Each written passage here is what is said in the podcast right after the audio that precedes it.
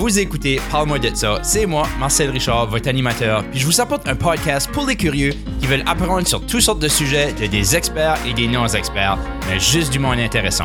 Je vous apporte des invités d'ici en Acadie et partout de la francophonie. Merci d'être là avec moi et on y va. Bonjour et bienvenue ou re-bienvenue à Parle-moi de ça. Cette semaine à l'émission, j'ai un facilitateur et gestionnaire et plus que 15 ans d'expérience auprès des organismes sans but lucratif en francophonie canadienne. J'ai le plaisir d'accueillir Jason Douaron. Jason détient un baccalauréat de l'Université de Moncton en communication et en linguistique. Il est un passionné du domaine du leadership participatif. J'ai recordé ça comme 20 fois pour essayer de l'avoir comme il faut, but there you go. À travers son expérience dans la sphère associative en francophonie canadienne, Jason a su diriger des initiatives au Nunavut en Ontario et au Québec qui ont eu un impact durable. Dans l'émission, on start ça heavy puis on parle du deuil. On discute de la motivation intrinsèque et de l'importance de tenir compte du progrès et non l'objectif. On parle du rôle que les gens qui nous entourent peuvent jouer dans notre vie. On parle du gig economy puis là du télétravail. Alors sans aucun délai, voici ma conversation avec Jason Douaron. Suicide avec Jason Douaron. C'est le fun parce que une des choses que je voulais faire avec ce podcast, c'est d'avoir une excuse de parler du monde intéressant, mais que je connaissais pas vraiment. So, Jason, merci d'être là avec moi. ça fait plaisir. J'espère qu'on apprendra à se connaître un peu plus. Exactement. C'est ça mon but. Je sais que tu es une personne confortable à parler, puis je me dis, on est aussi bien de skipper de small talk, starter ça heavy. On a parlé par texte brièvement avant, puis j'en parle dans l'épisode zéro pour les gens qui veulent peut-être avoir un peu plus de détails.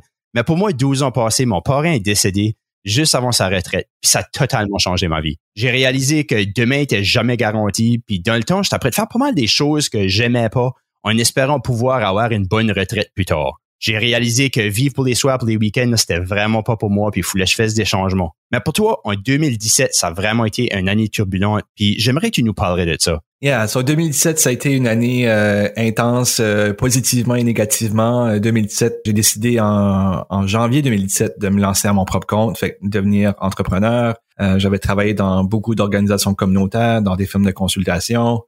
C'était un moment où j'étais comme prêt à faire mes propres affaires, de, de travailler sur des projets qui m'interpellaient, qui m'intéressaient. Et puis, un de ces projets-là, ben, c'était les Jeux de la francophonie canadienne qui ont été présentés à Moncton cet été-là. Puis euh, une journée avant l'ouverture des jeux, j'ai eu un appel de mon père qui était euh, en, crise en larmes. Puis ce que j'ai compris tout de suite, c'est que ma sœur était décédée dans un accident grave d'automobile. Elle avait 17 ans à l'époque.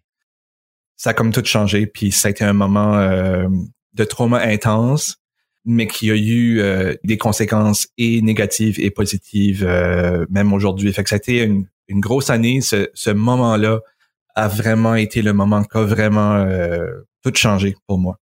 Quand ce que tu expériences quelque chose comme ça, à que comme je, suis curieux si tu trouvais que ça allait bien tes affaires de lancer en affaires, tu étais là, tu comme six mois dedans. Trouvais-tu que c'était comme tu avais trouvé ta place, trouvais-tu que c'était comme tu avais été d'un chemin, est-ce que tu voulais te rendre dedans? Oui, ben comme ça allait vraiment bien. C'était la première année, j'étais en exploration. Euh, tu sais, ta, ta, première année quand tu lances euh, en business, tu es en train d'explorer ce que tu aimes faire, ce que tu n'aimes pas, euh, qu'est-ce qui te motive, qu'est-ce qui te démotive. Puis tu apprends à faire des choix, tu apprends à dire oui, tu apprends aussi à dire non à des affaires qui t'inspirent pas. Ça allait vraiment bien. Puis en fait, ton histoire lorsque ton parent est décédé, je dis souvent le, le, deuil, que ce soit petit ou gros, ça a beaucoup d'impact. Puis c'est le c'est le même deuil pour tout le monde. Mm. Des fois, les gens vont me dire, ah ben, tu sais, perdu ta sœur, ben, ça devait être incroyable. Moi, j'ai perdu ma tante, puis euh, c'est, c'est possible. Je fais, ben, c'est pas une question d'intensité, en fait, parce que le deuil, c'est, c'est, c'est quelque chose qu'on a tous et toutes à vivre à différents moments de notre vie. Puis ma réaction à ce moment-là, c'était comme, man, how, how come, right? Uh, how come, how come que ça, ça arrive à moi? How come que ça arrive à cette heure à moi? Pourquoi ma sœur? Pourquoi pas quelqu'un d'autre? Tu sais, fait plein de questionnements qui, qui viennent à l'esprit. Puis évidemment, ben, le, la première étape du deuil, c'est le c'est le choc puis le denial, c'est le, le déni de dire voyons qu'est-ce qui se passe, comme pourquoi ça pas là que ça m'arrive ça. Puis moi, je suis une personne, je pense peut-être que je le vis un peu différemment. J'ai accepté le fait rapidement. J'ai reçu l'appel de mon père, puis je fais OK, well there's no turning back, c'est arrivé. Puis on on va gérer la situation. Je suis comme, je suis, je suis passé en active mode, puis en recovery mode, puis j'ai voulu être là pour mes parents, puis le reste de ma famille. Ça a été un peu ça l'expérience de, de vivre comme la semaine après l'accident, c'était c'est vraiment la plus difficile parce que tout est chaotique, right? Tout est viré à l'envers, tu, ne sais pas comment t'y prendre, tu gères euh, le salon funéraire, euh, les les les euh, puis en fait, il y avait même des demandes de médias parce que c'était un accident d'auto, puis ma sœur avait 17 ans, fait que bien sûr ben ça attire l'attention, c'est un un événement choquant pour toute la communauté. Fait que cette semaine-là a tellement été intense, euh, c'est un peu un, un blur là, c'est comme une zone grise dans ma tête. Je sais que il y a eu des funérailles, je sais qu'on a passé du temps au salon, je sais que plein de familles sont venues, mais à la fin de ça, je suis comme les détails, j'en perds des bouts un peu. Puis ça fait un peu partie du choc, right? C'est ça fait un peu partie de l'expérience. Puis j'ai dû prendre du temps off. J'ai arrêté de travailler pendant quelques mois pour prendre soin de moi, puis prendre soin de mes parents, puis prendre soin de la maison un peu pour, pour juste se rebâtir un petit peu. Puis j'ai curieux, c'est que cette résilience-là que tu as mentionné au début, où est-ce que tu as, direct, tu as pu comme dire comme OK, ça arrivé, il faut que je fasse quelque chose à, propos de ça.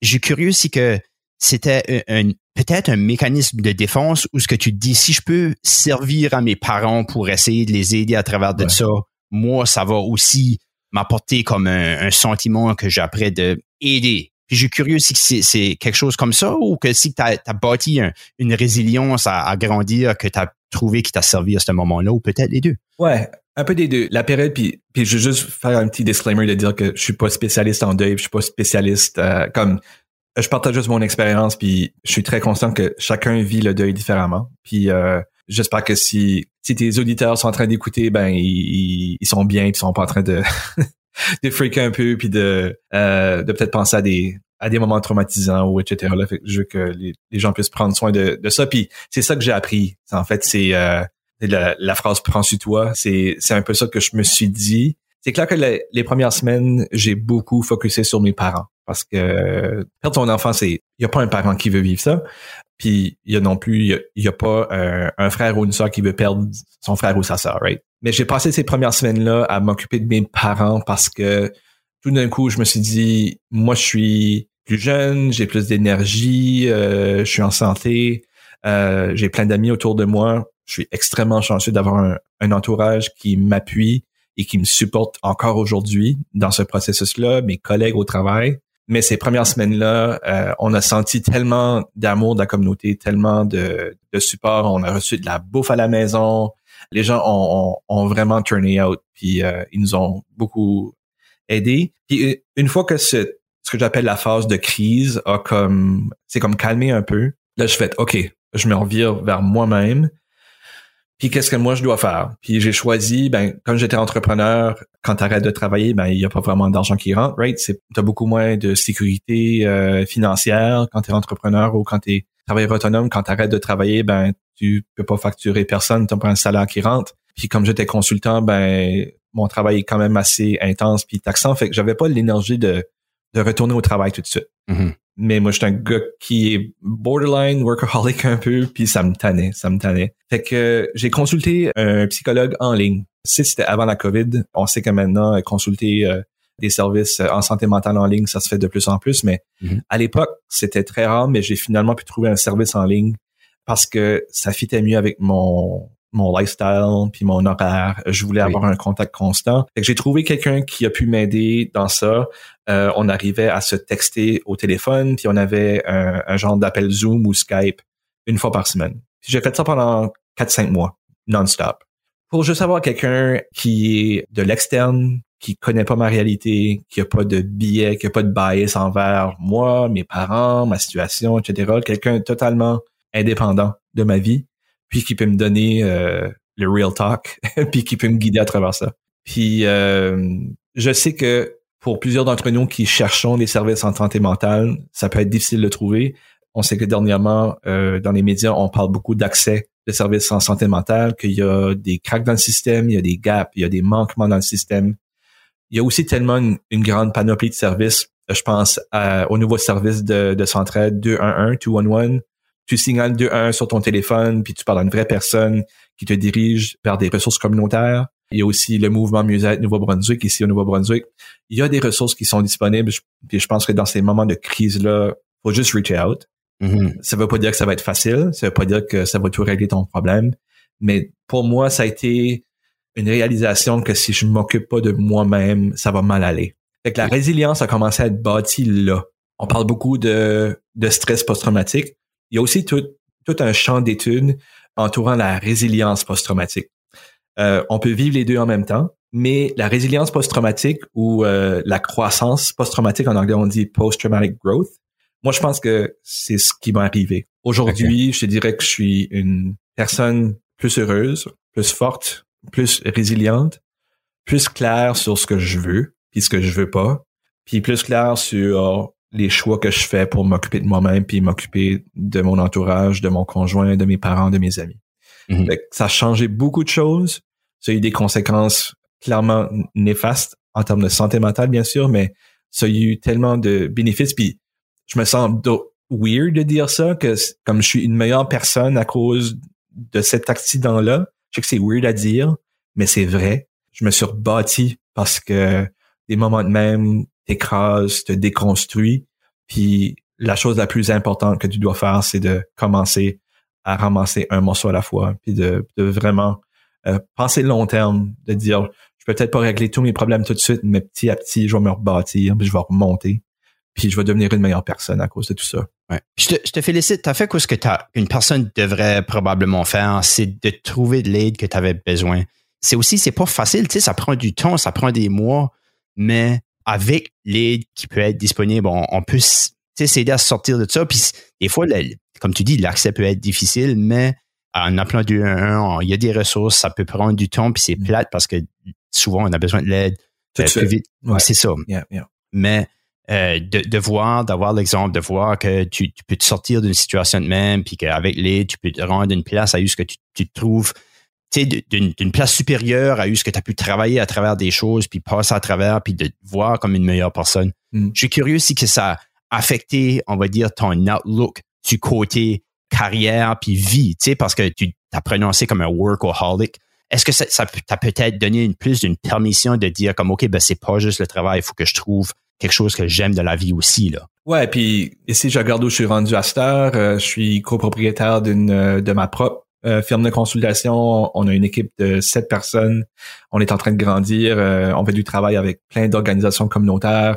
On fait du travail comme qui compte pour nous puis qui compte pour pour la société. Fait ce que ça a changé, c'est fait, OK, Jason, je me souviens, à un moment donné, j'ai dit à mon conseiller, j'ai dit, j'ai plus envie de gaspiller mon temps à faire du stuff que je veux pas faire, mhm. juste pour me faire payer. Puis, je suis très conscient que il y a plein de gens qui font du travail puis qui prennent une job pour juste payer les bills. Puis ça, c'est important, right? Il faut pouvoir rentrer de l'argent dans la famille pour se nourrir, nourrir ses enfants, nourrir sa famille. C'est ça, parce que je, je dire comme caveat aussi, moi je parle souvent de ça aussi, mais je, le reconnais que je parle de ça d'une position de privilège, ah, que tout le monde n'a pas cette, option-là, puis c'est triste vraiment.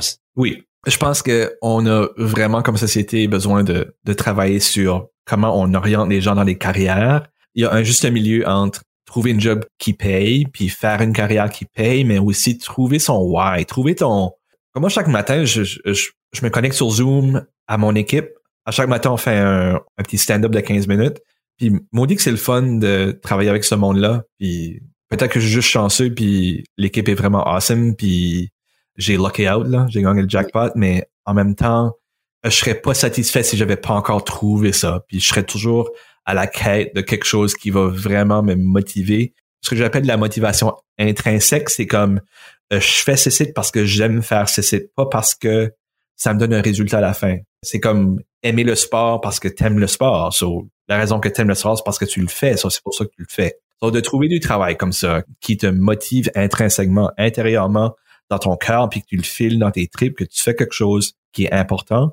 Il y a tout un mouvement d'entreprises qui vraiment mettent la priorité sur l'impact social, l'impact positif dans le monde. Pas juste là pour faire du cash, mais aussi pour avoir un impact dans la communauté. Puis on a plein d'exemples comme ça d'employeurs qui, qui, sont vraiment des champions là-dedans les gens qui travaillent dans ces entreprises-là, petites et grandes, euh, ont vraiment le cœur à la bonne place puis sont vraiment motivés par l'impact qu'ils ont dans la dans leur communauté. So pour moi, ça a été de dire alright, j'ai plus de temps à gaspiller. Moi, je vais vraiment trouver ce que je veux faire, qu'est-ce qui me motive, qu'est-ce qui pour moi a, un impact dans ma vie puis dans ma communauté.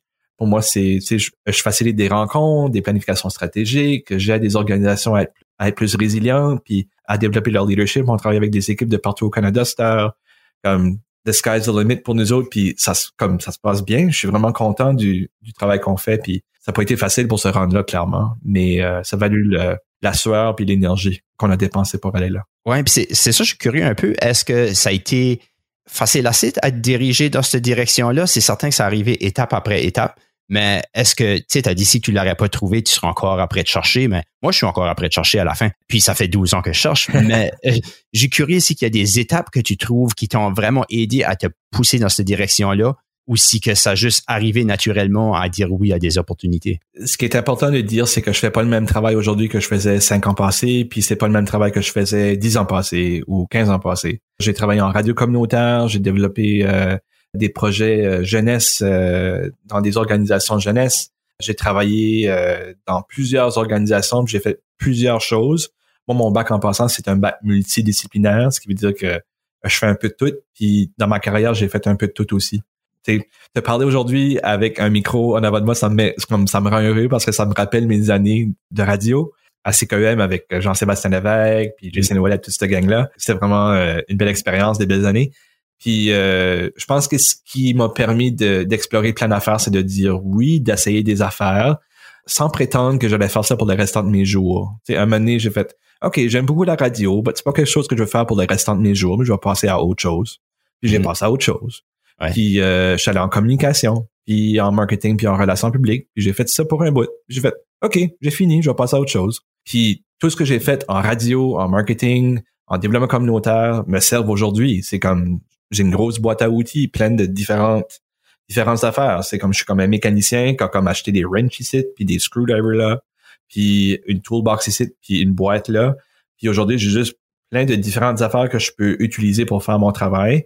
Puis c'est juste parce qu'à un moment donné, j'ai eu des occasions, puis j'aurais pu dire non, ben j'ai dit oui à la place. un peu comme être le yes man ou le yes person, puis, puis d'essayer du stuff. Moi, en sortant du bac, je m'en étais au Nunavut pendant deux ans. OK. Passer de quoi de nouveau? C'était pas dans ma nature. Moi, à l'école, j'étais vraiment gêné. Je voulais de la sécurité. Je voulais comme une bonne job en sortant. Puis il y a juste eu un moment de comme j'ai vu un poste de radio communautaire francophone à Iqaluit au Nunavut. Il y a quelqu'un qui m'a dit en joke. Jason, tu devrais appliquer pour aller se travailler là-bas. je fais ah, t'es drôle, toi. ça a juste mijoté dans ma tête. Puis euh, je, fais comme ben, je veux juste envoyer mon CV et puis voir ce qui va arriver. Puis je sais pas s'ils étaient juste desperate de trouver quelqu'un, mais le lendemain, ils m'ont appelé. semaine plus tard, j'avais une interview. Puis euh, en, en, septembre 2006, moi, j'ai, j'ai quitté pour Iqaluit. Puis euh, j'ai, resté là pendant deux ans.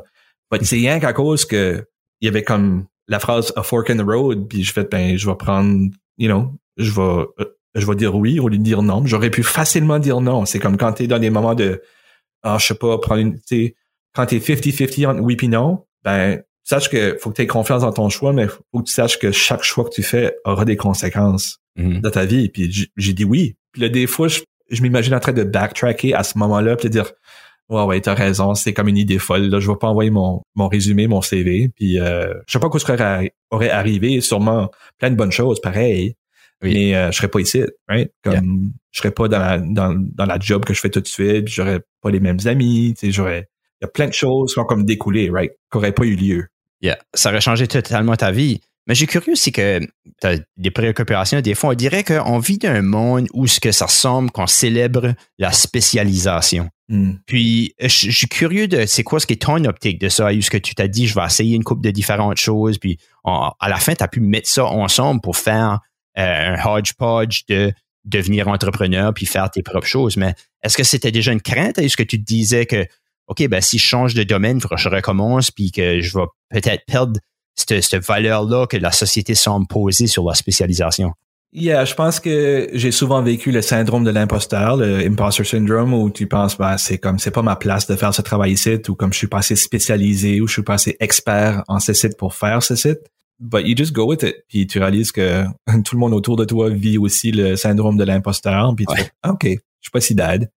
Pendant, comme, j'aurais pas été prêt à me lancer à mon compte ou devenir propriétaire d'entreprise cinq ans passés, même pas deux ans passés. Ou, en 2017, je me suis lancé à mon propre compte parce que euh, il y avait des projets intéressants, puis c'était juste une bonne façon de, de, de comme pouvoir travailler sur plein d'affaires en même temps, c'est mon genre de toute façon de travailler sur plein d'affaires au lieu de travailler sur un gros gros projet pendant longtemps. J'aime travailler sur des, des petits projets on the go là, tu sais. Mhm. Mais j'ai toujours eu le syndrome de l'imposteur de dire ah mais je suis pas assez expert dans ces sites. Puis là, à un moment donné, tu sens que ah ok, j'ai comme je maîtrise assez tous ces sites assez pour le pratiquer puis continuer à apprendre. Puis je pense que ça c'est une chose en tant qu'entrepreneur, il faut se rappeler. Puis ceux qui veulent se lancer en entrepreneuriat, de dire euh, tu vas toujours être en apprentissage, il va toujours avoir des grown zones, des moments de comme euh, je fais tout ça comme il faut. Il va y avoir des moments où tu vas juste te planter, puis tu vas te casser la gueule, right? Mhm. Euh, Il y a ces moments de même, puis tu vas, le syndrome de l'imposteur encore aujourd'hui, je le vis, but j'ai juste plus de confiance dans ça. Qu'est-ce que tu as fait pour bâtir cette confiance-là? Je pense l'expérience, comme quand tu acceptes de, de te lancer un défi, comme accepter un nouvel emploi qui est dans, dans un autre domaine, de pivoter complètement ton entreprise, euh, tu acceptes le risque, puis à un moment donné, tu deviens, tu deviens confiant avec le risque. Ta capacité de gérer le risque, puis de comprendre, puis d'accepter les conséquences de ce risque-là. C'est de dire comme, je sais que j'ai des, j'ai des amis qui sont dans les startups qui investissent beaucoup d'argent, puis qui trouvent des investisseurs pour des startups, puis ça floppe. Comme ça arrive, ça fait partie de la deal un peu. So, te mettre dans des positions où t'es pas certain, puis tu surmontes des défis. Avec ça, tu bâtis un peu une coquille, tu bâtis ta capacité d'être dans des situations plus difficiles ou moins claires. Puis ça, of course, ça fait avec certaines personnalités, mais ta personnalité peut changer aussi. Comme je dis, dix ans passés, j'aurais pas eu la personnalité ou l'attitude pour être entrepreneur. Aujourd'hui, je suis comme, eh, whatever happens, happens. Je suis comme, je vais faire mon possible. I know what I know. Je sais qu'est-ce que je, qu'est-ce que je peux faire, puis qu'est-ce que je veux faire. Puis je veux juste me lancer. Puis euh, si ça marche pas, je vais passer à autre chose. Je dis pas que je vais faire ce travail-ci de consultation forever. Hein, c'est pas vrai. Je pense pas en raison de mon, you know, de mon track record de carrière. Mais je pense que là, je suis comme à une vitesse de croisière. Je me sens très confiant dans mon travail. J'apprends tous les jours. Je travaille avec des gens incroyablement inspirants aussi. En autant que ça continue comme ça, puis que je sens que mon cœur, puis ma brain, puis mon corps est comme tout aligné. Ça va bien aller, puis, puis je vais faire ça jusqu'à temps que, que je veuille passer à autre chose. Puis quand ça sera le moment de passer à autre chose, ça sera totally OK de passer à autre chose. Mhm. J'aime ça. Puis moi, ce qui me décourage, c'est souvent, je vais regarder la montagne qui est au loin. Je sais comment faire les premiers pas, mais je sais pas comment surmonter la montagne. Puis plus que je vieillis, plus que j'apprends que personne ne sait comment surmonter la montagne. Exactement. Puis c'est le monde qui, se dit comme, OK, ben, je vais starter à marcher, puis éventuellement, je me rendrai. Parfois, ça marche pas, mais il faut que tu sois correct à te dire, je vais commencer à marcher, puis ça va y aller, parce que il y a personne qui se met là au bout de la montagne, qui garde le top, puis qui dit, je sais comment me rendre. Yeah. Euh, c'est très rare que ça arrive comme ça. Je travaille avec des organisations communautaires qui travaillent sur des enjeux euh, sociaux vraiment importants puis, puis complexes. Je pense entre autres soit euh, à l'immigration, euh, à la sécurité alimentaire. Donc, il y a plein d'organisations qui travaillent pour que on développe des projets pour que chaque famille ait de la nourriture. Ça, c'est la sécurité alimentaire, le logement abordable, plein de grandes questions. La francophonie canadienne. C'est- du travail qui prend beaucoup d'énergie, puis euh, on se décourage parfois parce que on dirait qu'on n'arrive pas. je pense à toutes les organisations qui travaillent contre, tu sais, comme pour euh, pour l'abolition de la pauvreté ou l'élimination de la pauvreté. Ben, on sait que la pauvreté existe encore, puis elle est pas mal grave, right? Mhm. Euh, même chez nous ici, partout ailleurs, la pauvreté c'est un immense problème. Fait que des organisations, des grandes organisations comme UNICEF, puis ces organisations-là qui, qui travaillent tellement fort, puis qui investissent beaucoup d'argent puis d'efforts dans la lutte contre la pauvreté, puis malgré tout, le problème est pas réglé. Right? Mhm. Ça peut être Ouais. extrêmement décourageant, mais de voir le progrès qu'on a accompli. Moi, j'ai grandi à Chédiac, puis euh, je me souviens tellement de fois avec mes parents aller en canot puis en kayak. Moi, je, je suis plus de comme l'époque canot-kayak, puis moins de paddleboard. OK. Euh, on faisait du canot dans la baie de Chédiac, puis quand tu t'en vas en canot, mettons, tu vas aller t'es dans la baie, puis mettons que tu pointes ton canot vers l'île du Prince-Édouard. Obviously, on n'a pas traversé le détroit de Northumberland, là, c'est pas ça Oui. c'est pas ça que je suis en train de dire, mais l'île du Prince-Édouard a l'air tellement loin, puis toujours tellement loin. Fait que tu peux ramer pendant une demi-heure, une heure, deux heures, puis l'île est still loin. L'horizon est vraiment loin. Mhm. L'horizon, euh, t'arrives pas sur le bord de l'eau, puis comme t'as atteint l'horizon. L'horizon est toujours super loin.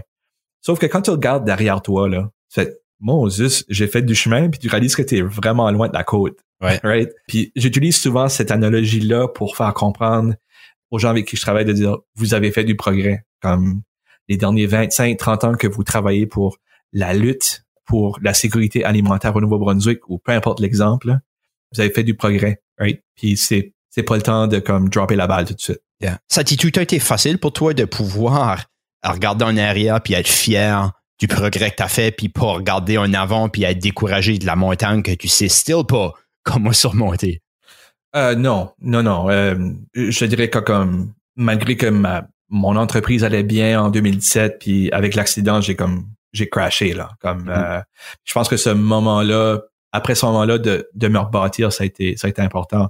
Mais mon mind, c'était pas la même chose pantoute, pantoute, pantoute qu'avant. Quand j'ai commencé dans les dans les organisations communautaires, j'adorais mon travail, mais j'avais pas trouvé exactement le feeling que je voulais dans l'impact que je voulais dans le monde, right? Puis euh, à cette heure, on dirait beaucoup plus naturellement, je vais je vais savoir à quoi je dis oui puis à quoi je dis non dans ma carrière. Puis j'ai un peu plus de definitely une, une meilleure perspective sur des enjeux sociaux, euh, sur les grands enjeux qu'on a besoin de régler dans la société. Puis c'est ce qui me passionne le plus euh, dans mon travail, c'est de creuser des problématiques qui sont à première vue vraiment pas vraiment pas faciles à comprendre, puis vraiment pas faciles à résoudre non plus. Je suis curieux, c'est quoi ce que puis tu l'as mentionné une couple de fois avant de que des gens qui t'ont entouré puis comment est-ce que ça t'a aidé puis je suis curieux si que comment est-ce que tu as fait pour trouver ces gens-là puis est-ce que c'est quoi l'influence que ça a eu sur te créer peut-être une optique sociale que tu réalisais que c'était quelque chose qui était important pour toi puis tu as voulu poursuivre? Quand j'ai commencé à travailler dans des organisations communautaires, j'avais de la difficulté à faire la différence entre amitié et collègue. Pour moi, travailler avec du monde, c'était comme, ah, tu vas être mon, mon ami, right? puis je réalisais que pour, pour d'autres mondes, ils voulaient séparer vie euh, sociale avec de leur vie professionnelle et de leur vie familiale. Puis euh, j'avais vraiment de la difficulté à comprendre ça j'ai juste réalisé que pour moi, euh, les gens qui m'entouraient au travail, à la maison, dans mon cercle social, ils partie un peu tout du même bateau. Pour moi, c'est le contact humain puis la relation humaine qui est importante. Puis si je travaille avec quelqu'un, ben on va devenir allié ou ami, right? Fait que j'ai pu trouver autour de moi des gens qui ont la capacité d'écouter. Euh, je pense que pour moi, ce qui était le plus important de quelqu'un qui était juste là pour m'entendre, comme témoigner de ce que j'avais à dire. Puis je me souviens comme j'ai recommencé à travailler après l'accident comme en fin août, septembre. L'accident était comme en juillet, je pense. OK. Puis quand j'ai recommencé à travailler, évidemment, ben ça, c'était comme tout le monde avait entendu parler. Puis j'ai trouvé des gens autour de moi qui, comme des, des collègues puis des collaborateurs, c'était comme, you know, je suis juste là pour toi. Mm-hmm. La plus grande capacité qu'on a en tant qu'humain, c'est juste d'écouter. Mm. Écouter sans répondre, écouter sans vouloir répondre ou de réparer l'autre parce que la meilleure chose que tu peux faire quand il y a quelqu'un qui est dans une situation de crise ou de deuil autour de toi, c'est de dire, you know, quand tu es prêt à parler, je suis là. Certainement, comme j'ai tellement apprécié tous les mots sur Facebook, comme mon Facebook a éclaté le jour de l'accident, obviously. Yeah. Puis c'était comme, ah, pas tout de suite. Ces personnes-là avaient des bonnes intentions, puis je savais ça. Puis là, tranquillement, pas vite, ben, ces gens-là, je fais OK, allons prendre un café et comme OK, on a comme fini de gérer comme les funérailles puis tout ça, puis euh, allons prendre un café. Puis euh, j'ai commencé par des personnes que je savais qui allaient avoir comme une approche calme puis humaine, qu'elle allait pas être là pour tout corriger ou qu'elle allait être awkward dans des situations de même. Tu sais, on, on s'entend comme être awkward envers quelqu'un qui vient de vivre un deuil, c'est normal, right? Oui. Mais j'ai choisi quelques personnes avec qui j'étais comme j'ai entièrement confiance en toi, en tant qu'ami, en tant qu'humain, pour juste être avec moi, allons prendre un café, allons prendre une bière sur une terrasse, puis jason, puis si on parle de l'accident, puis on parle du deuil, c'est fine, totally, parce que je te fais confiance, mais on peut aussi ne pas parler de ça. Juste être en présence de gens, juste de parler de whatever ce qui, ce qui sort, c'est tellement important. Fait que j'ai, comme, je suis tellement privilégié. Les gens autour de moi ont tellement été des grands supporters, puis euh, m'ont vraiment aidé à juste être qui j'étais dans le moment, que ce soit en crise de l'âme ou en grand moment de joie ou à, ou à dire des jokes ou à juste, you know, écouter de la musique. Ils ont été là pour moi, puis je vais être reconnaissant pour ça pour le restant de mes jours. Mm Ouais, je peux, je peux certainement le voir. Ça, je me demandais, c'était, I guess, plus sur le côté euh, carrière, où ce que je file que tu as trouvé des personnes qui, qui t'ont peut-être poussé à, peut-être pousser tes propres limites à, aborder des projets et des choses comme ça. Je suis curieux si que, comme des mentors, des choses comme ça, est-ce que tu as pu trouver ce monde-là, puis comment est-ce que ça t'a influencé à, t'aider à trouver une carrière que tu trouvais qui filait bien, comme que tu as mentionné? Oh, yeah. Puis je pourrais les nommer parce que je pense qu'ils méritent, comme leur nom mérite d'être entendu. La première qui me vient à l'esprit, c'est Pascal Paulin.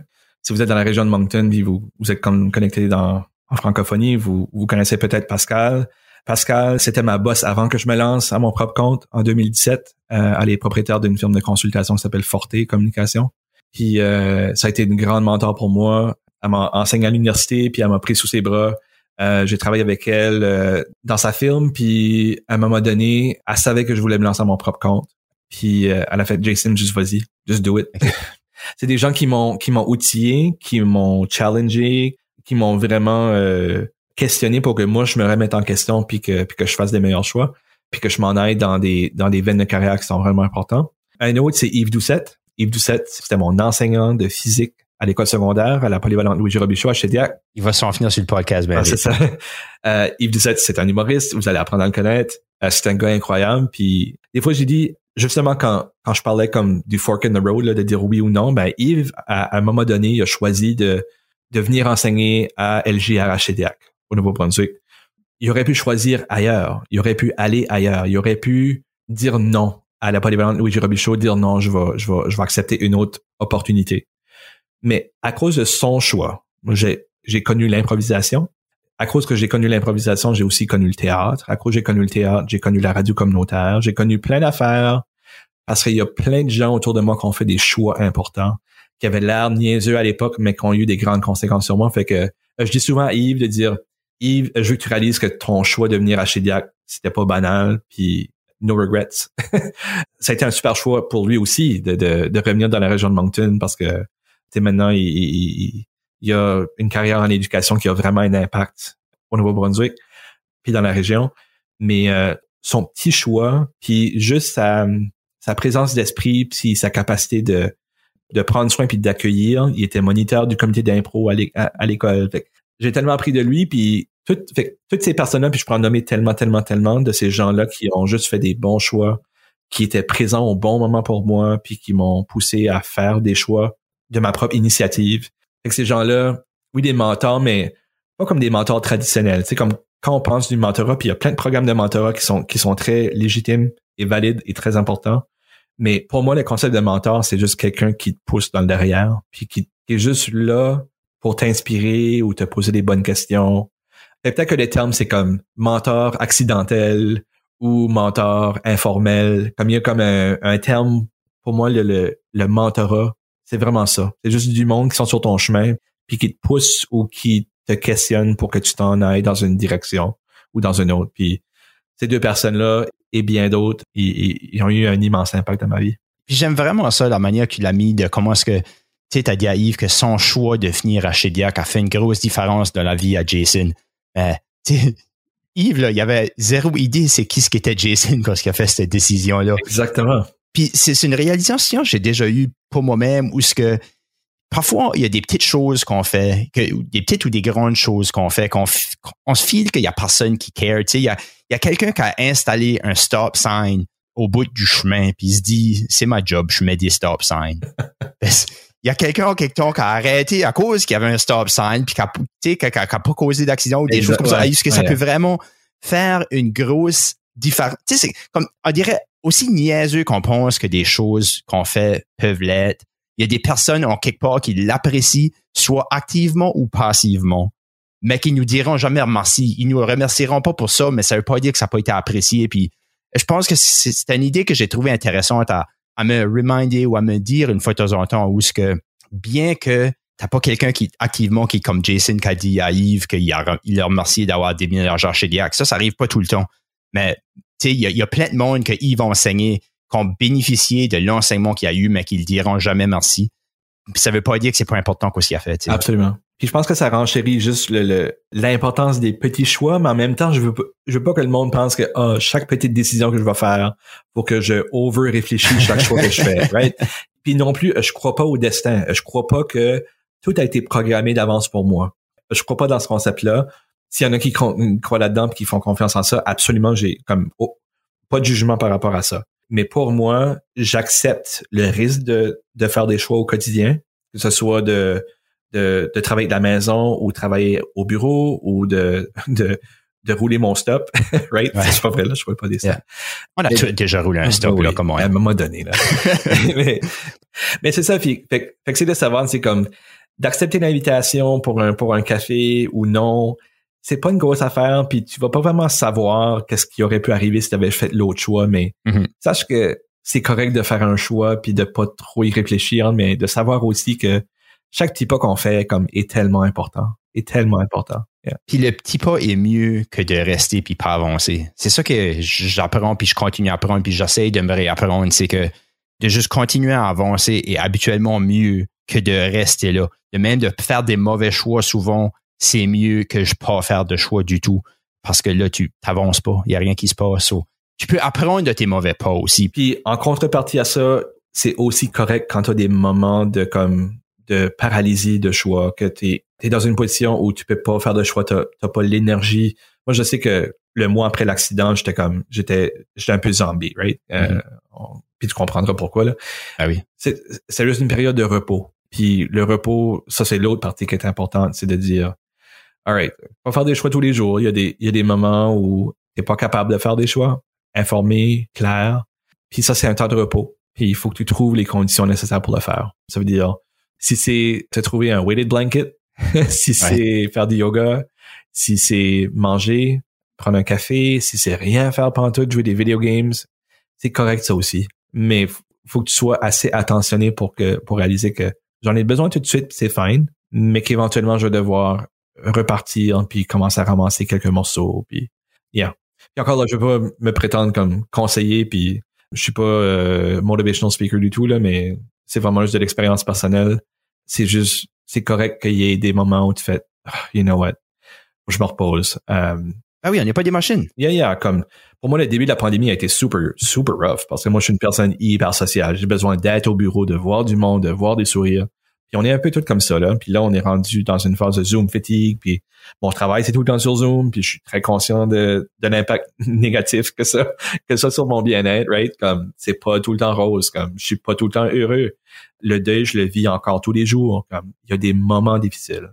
But dans la grande majorité, quand, quand je calcule les plus puis les moins, les pros et les cons, je suis généralement hyper satisfait de ma vie. Je suis heureux. Euh, je vois mes parents, ils l'ont vraiment pas facile, mais eux aussi ont des moments de, de, de joie, puis on rit ensemble, puis on jase ensemble, puis yeah, c'est des moments difficiles, puis des moments heureux, puis la combinaison de tout ça, ben, ça fait juste que la vie est intense, vraiment intense des fois. Mais but it's alright. on est juste humain, puis on, on peut s'en prendre so much. So, c'est une combinaison de, de repos, d'action, de, de réflexion, de puis juste de trouver sa pratique, puis ça, je pense que j'ai trouvé ma thing. Euh, c'est pas dire que ma thing va pas changer. mais pour l'instant, ça work, ça me rend heureux. Puis euh, maintenant, je suis juste plus prêt, plus plus résilient à, à risquer de faire des changements quand ça sera nécessaire pour m'assurer que je puisse continuer à vivre une vie qui est, qui est vraiment pleine, puis vraiment meaningful, puis importante pour moi. Good. J'aime ça, puis j'aime le. Comme on, s'est mentionné vite fait de les sujets qui t'intéressaient, tu as, parlé du gig economy, puis j'ai curieux, c'est quoi ce que tu as en opinion sur ça, parce que tu l'as vu un peu à ce que tu as changé à plusieurs différentes choses, puis tu as trouvé quelque chose que tu aimes maintenant, mais que tu admets que ça sera peut-être pas pour toujours, alors peut-être tu t'en iras un autre gig ou tu feras quelque chose de différent. J'ai curieux, c'est quoi ce qui est ta vision sur peut-être le futur du travail, le gig economy, puis les, les changements qu'on voit dans le monde du travail?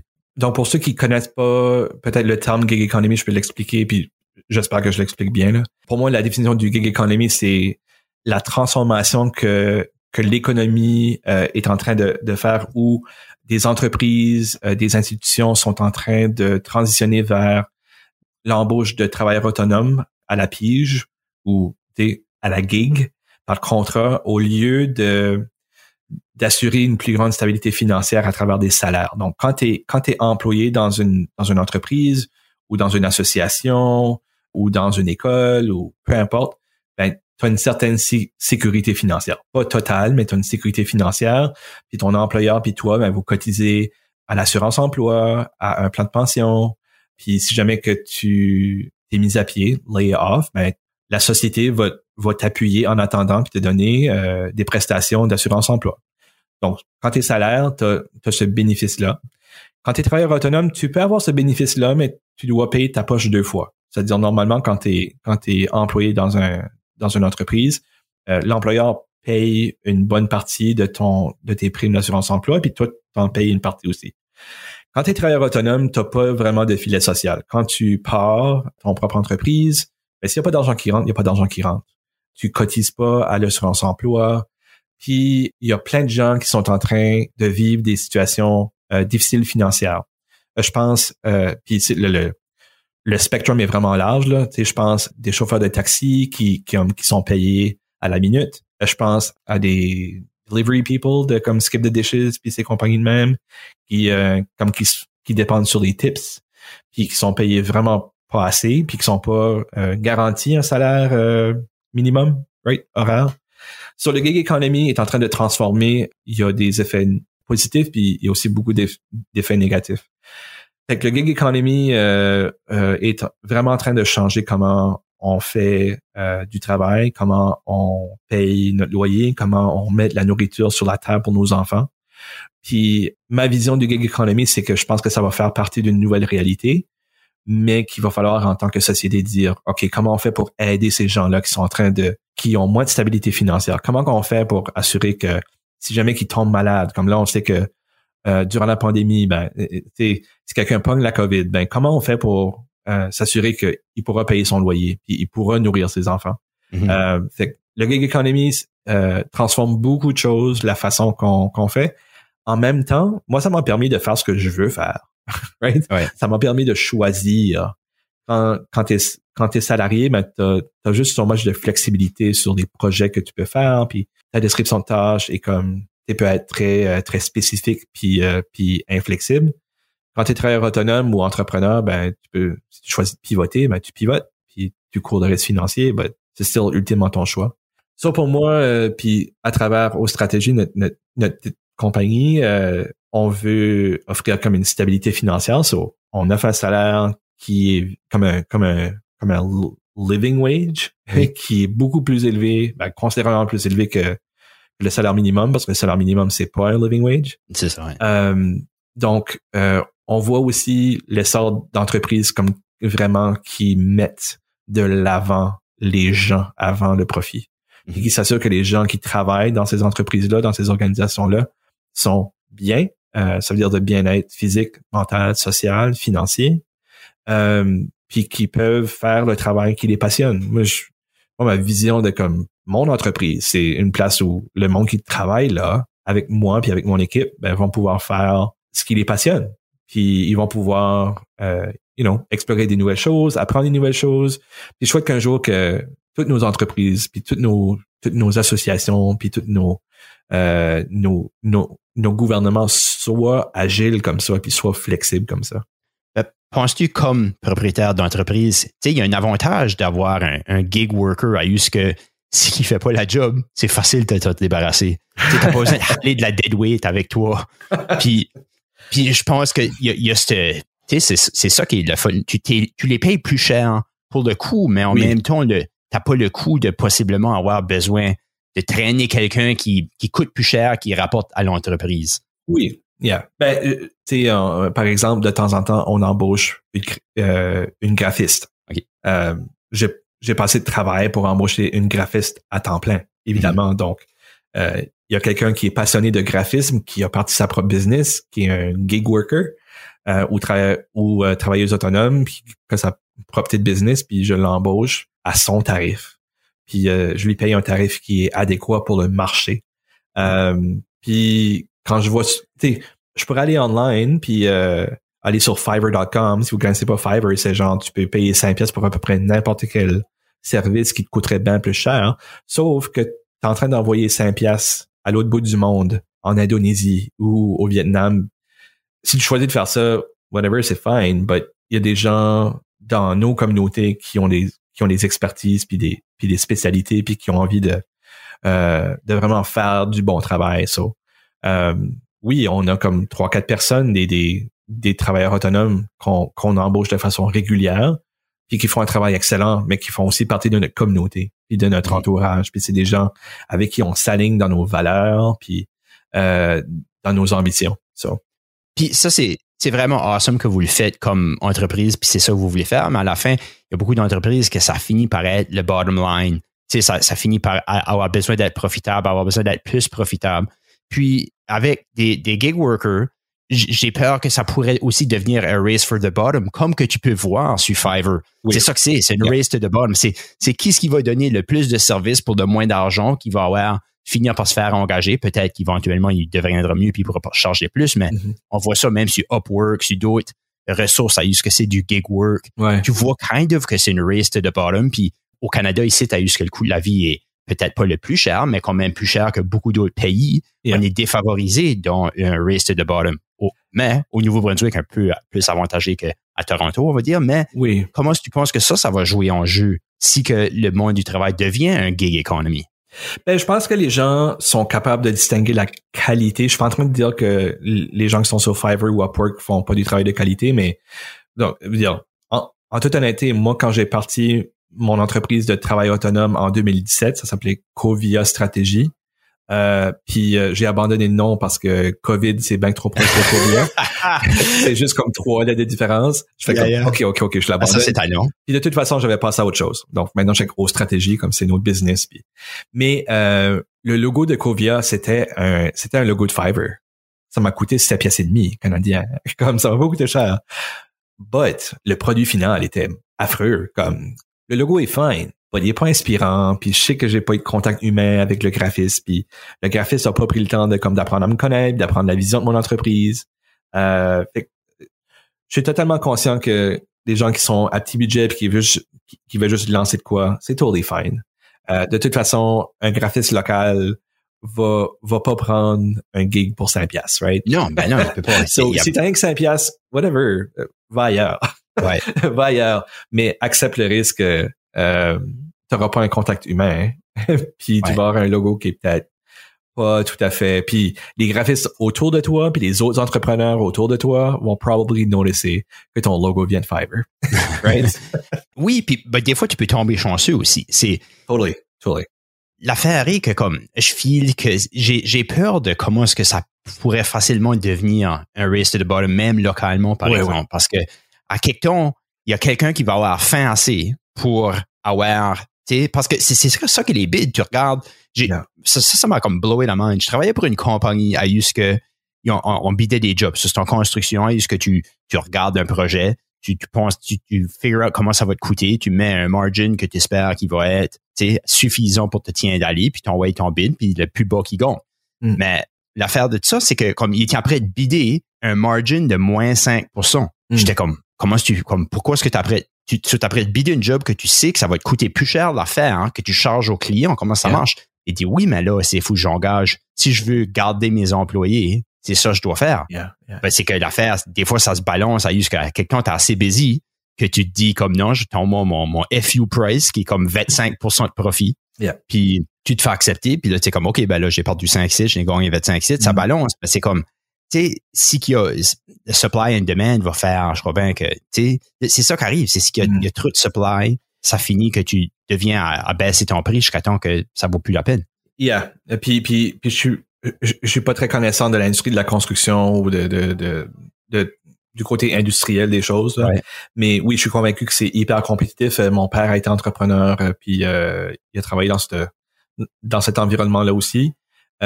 pour moi, c'est une question de valeur. Comme je sais qu'est-ce que je vaux, puis euh, euh, c'est un des facteurs qui me permet de dire oui ou non. Right? Euh, parce que je peux référer à quelqu'un d'autre qui peut-être a moins d'expérience que moi, puis qui va te coûter moins cher. Puis ça, c'est fine aussi. parce que dans mon dans mon domaine du design organisationnel, puis de la formation, ben il y a, y a plein de gens qui ont plein d'expertise puis on collabore ensemble, right? So, l'ambiance est beaucoup plus constructive puis collaborative dans mon domaine euh, que peut-être la construction ou un autre domaine plus industriel euh, où c'est juste comme undercutter l'autre puis des, des choses comme ça. I guess que mon point est que je me demande si ça, c'est pas là que ça va se rendre, tu sais, parce que la construction, ça fait longtemps que ça existe. Yeah, yeah. Je souhaite que non. Euh, je pense que il va falloir qu'on qu'on renforce l'importance de la valeur, de l'expertise, puis comme des humains là, on n'est pas des machines, on est des humains qui ont des qui ont des expériences, puis qui ont du vécu, puis qu'on qu'on a besoin de aussi payer leur loyer, puis euh, mettre la bouffe sur la table. Je sais qu'il y a plein de gens autour de moi, on était comme OK, ben regarde, disons-nous que notre travail vaut de quoi. Si un client potentiel, puis je suis pas en train de dire je suis le plus cher, comme dans mon travail, on n'est pas les plus les plus chérants, mais euh, on est cher c'est que si tu as vraiment envie de travailler avec nous, ben la valeur de notre travail a une valeur importante. Puis c'est un échange d'énergie aussi. Quand c'est pas juste une question d'argent, c'est c'est si toi tu me payes 5 pièces pour mon travail, ben pour moi ça me motive pas parce que ça me dit que tu valorises pas mon travail non plus. Mm-hmm. euh, so j'espère qu'on n'ira pas là comme tu dis. Euh, mais je, mais je pense que si on a vraiment le cœur à la bonne place puis les bonnes valeurs en tant que société, on est capable de payer du monde un salaire adéquat. Mon conjoint, lui, il travaille dans les dans, les services en santé mentale. Mhm. Euh, puis euh, je peux te dire que clairement, comme société, on on n'investit pas euh, en, santé mentale. Puis puis il y a plein d'autres groupes de, de, de, de, travailleurs qui, qui font du travail incroyable pour soutenir notre, notre société. Puis on l'a vu pendant la pandémie, qui sont sous-payés. On a besoin de, de penser à comment on comment on accorde de l'importance à du monde qui ont vraiment des rôles essentiels euh, dans nos communautés. C'est vraiment, c'est des grosses questions, ça. Puis, ah, je suis curieux avec le gig economy, puis qu'on on a basically accepté un télétravail maintenant. Tu sais, COVID nous a forcé à se rentrer dans un, télétravail. Comment est-ce que tu penses que ça va affecter les choses? À que là, on n'a plus besoin d'être à la boîte quand on travaille dedans. Tu sais, on n'a plus besoin d'être à la business, on peut le faire de partout. Comment est-ce que tu penses que ça va changer les choses, ça? je pense que ça, ça va juste accélérer la transformation qui était déjà entamée. Euh, Zoom existe depuis plusieurs années, ça n'a pas été inventé à cause de la pandémie. Là. on a Skype, Microsoft Teams, plein d'outils de, de télétravail, puis il y a plein d'outils qui peuvent nous permettre de vraiment être productifs de la maison. De plus en plus, puis on a vraiment l'embarras de choix. Je veux dire, la preuve, on est en train, toi puis moi, on n'est pas face à face. Euh, on n'est pas dans un studio de radio, on n'est pas dans un studio d'enregistrement, on est devant notre ordi dans deux places différentes. Puis on est en train de faire une interview pour un podcast. Je pense que ça défait certains mythes entourant la productivité à la maison. Je sais qu'il y a plusieurs employeurs qui étaient et sont toujours réticents à l'idée d'avoir des employés à la maison, euh, peut-être parce qu'ils ont moins la possibilité de garder un œil sur la productivité, ou sur le comportement, ou etc. Puis lorsqu'on n'est pas sur un Zoom, mais on peut pas voir ce qu'ils font, ils travaillent dessus. Mais c'est en train de changer la façon qu'on, je pense qu'on évalue la productivité à la maison et aussi au bureau. Je pense qu'il va y avoir une phase hybride, c'est-à-dire right now, ben, ça commence déjà, mais au début de la pandémie, on avait à peu près 100% du monde qui pouvait le faire, travailler de la maison. Normalement, qui aurait travaillé dans un bureau. Moi, j'ai des membres de la famille qui sont dans la fonction publique, qui travaillent de la maison. Il y en a qui travaillent encore de la maison aujourd'hui, un an plus tard mais on les a euh, donné les outils nécessaires pour faire le travail. So, je pense qu'il va y avoir une phase hybride, ce qui veut dire qu'il va y avoir des gens qui vont vouloir retourner à la maison, euh, excuse, retourner au bureau, puis il va y avoir une partie qui va vouloir rester à la maison. Fait il va y avoir un moment donné, je pense, d'ici la prochaine année, où ta salle de réunion euh, va être, quand tu auras des réunions d'équipe, ben, tu auras une partie de ton équipe en personne autour de la table, puis tu auras des gens à l'écran, sur Zoom ou sur whatever. Mm. Puis je pense que ça, ça va être une autre étape parce que c'est beaucoup plus facile de gérer une soit une réunion d'équipe ou une session de travail toute virtuelle ou toute en personne. Le milieu comme le, le, milieu qui est comme une partie du monde online puis une partie du monde en personne, c'est vraiment tricky. Euh, parce que quand tu es dans un groupe, que tu as une bunch de monde à l'écran, euh, ben le groupe qui est à l'écran est un peu désavantagé. ah oui, pour sûr. Right?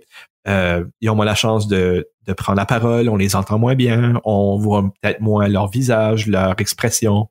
Euh, donc, en fait, nous autres, on fait beaucoup de travail là-dessus sur comment développer des approches de travail dans les organisations, les gouvernements pour être productifs dans cette phase d'hybride-là. Mm. Puis aussi, qu'est-ce que ça va vouloir dire pour l'avenir? Comme là, ben, on sait que les gens comprennent qu'il y a plein d'outils. Nous autres, on utilise Zoom, puis Miro, puis Asana, puis Toggle, puis plein d'outils.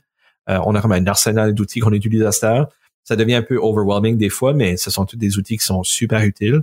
Puis euh, on y arrive. Puis je pense que la l'affaire la plus importante pour voir qu'est-ce qui est l'avenir du travail post-COVID, c'est de réimaginer l'espace de travail.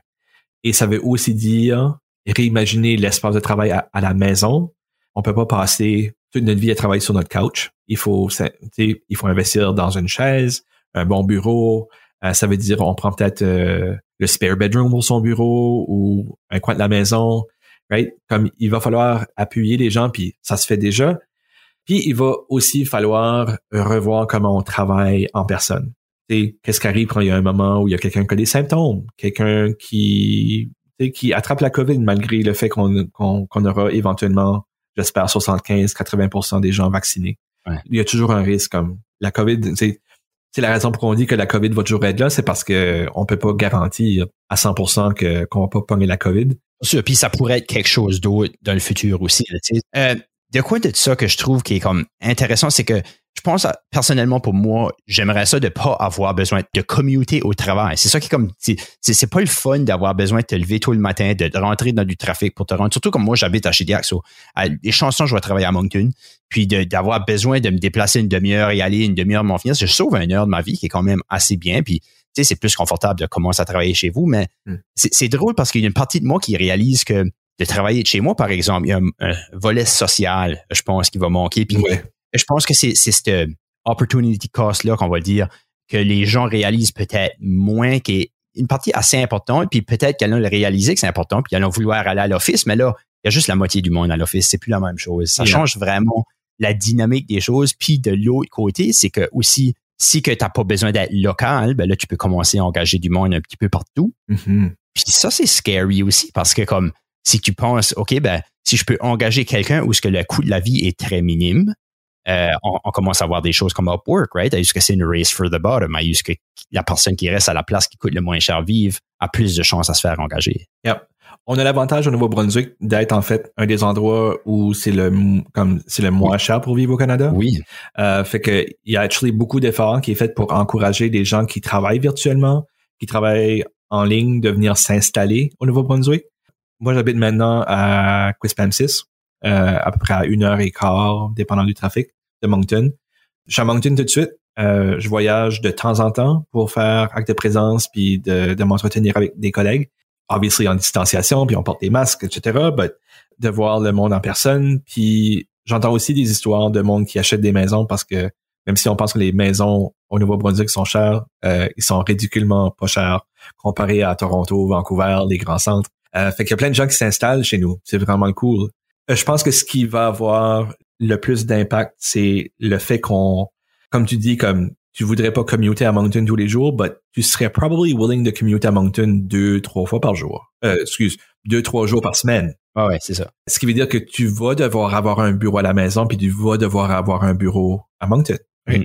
Euh, so, tu auras deux bureaux.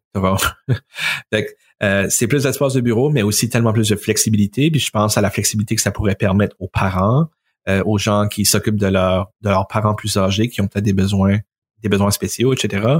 Aussi, trouver un espace qui fit vraiment avec euh, notre personnalité puis notre, notre capacité d'être productif, c'est vraiment important. Puis ça va avoir, en fait, je pense, plus de bénéfices, plus de pros que de cons. Puis on va devoir avoir à, à changer la façon qu'on gère notre travail on peut plus faire juste une réunion aux deux semaines. Et maintenant, euh, notre équipe depuis le début de la pandémie, on fait des stand-ups tous les matins.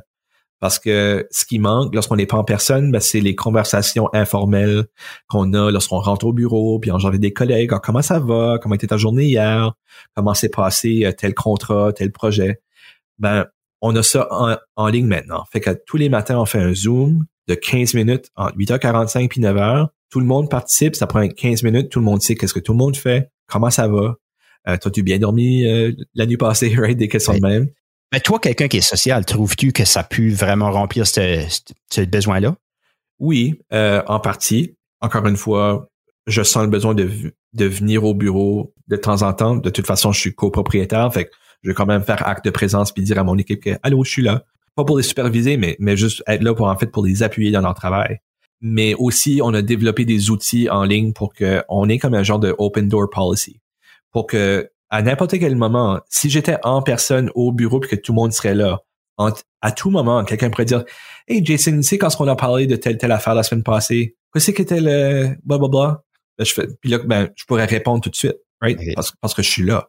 Yeah ce qu'on a, je crois, réussi à faire en utilisant certains outils comme euh, Slack, par exemple, ben c'est, tu peux m'appeler n'importe quand sur Slack ou tu peux aller dans mon, dans mon Zoom puis literally cogner à ma porte euh, de façon virtuelle. Fait qu'on a comme ce open door policy là, je pense qui compense un peu pour ça. Puis euh, on est toujours en apprentissage, right? Comme on le pratique à l'interne, puis c'est des approches qu'on qu'on montre aussi à nos clients parce que eux aussi ont des défis. puis c'est pas tout, comme c'est pas toutes les organisations qu'on qu'on réussit à bien s'adapter à la COVID. Um, so, we practice what we preach, dans le fond. Puis euh, jusqu'à date, ça se passe bien. C'est pas parfait. Euh, dire, euh, la dernière année a été rough pour tout le monde. Euh, mais je pense qu'on a établi comme une bonne pratique de collaboration et de co-création dans l'équipe qui fait en sorte que on n'est pas pire productif puis on n'est pas pire connecté comme humain tous les jours. Nice. Awesome. C'est cool. On arrive vraiment à la fin de notre temps. Puis il y a une question que j'ai commencé à poser au monde que je trouvais intéressante. Euh, quand j'étais jeune, le monde me disait J'aimerais ça te savoir que je suis quand j'avais ton âge. Puis sûr, on a, je pense qu'on a exactement la même âge. On reste en tête dans cet âge-là un petit peu à ce qu'on pourrait dire ça. Je suis curieux si tu pourrais te donner des conseils à 18 ans. C'est quoi ce que tu aimerais te dire à Jason de 18 ans? Euh, absolument rien. Vraiment? yeah, absolument rien. non, non, je pense pas.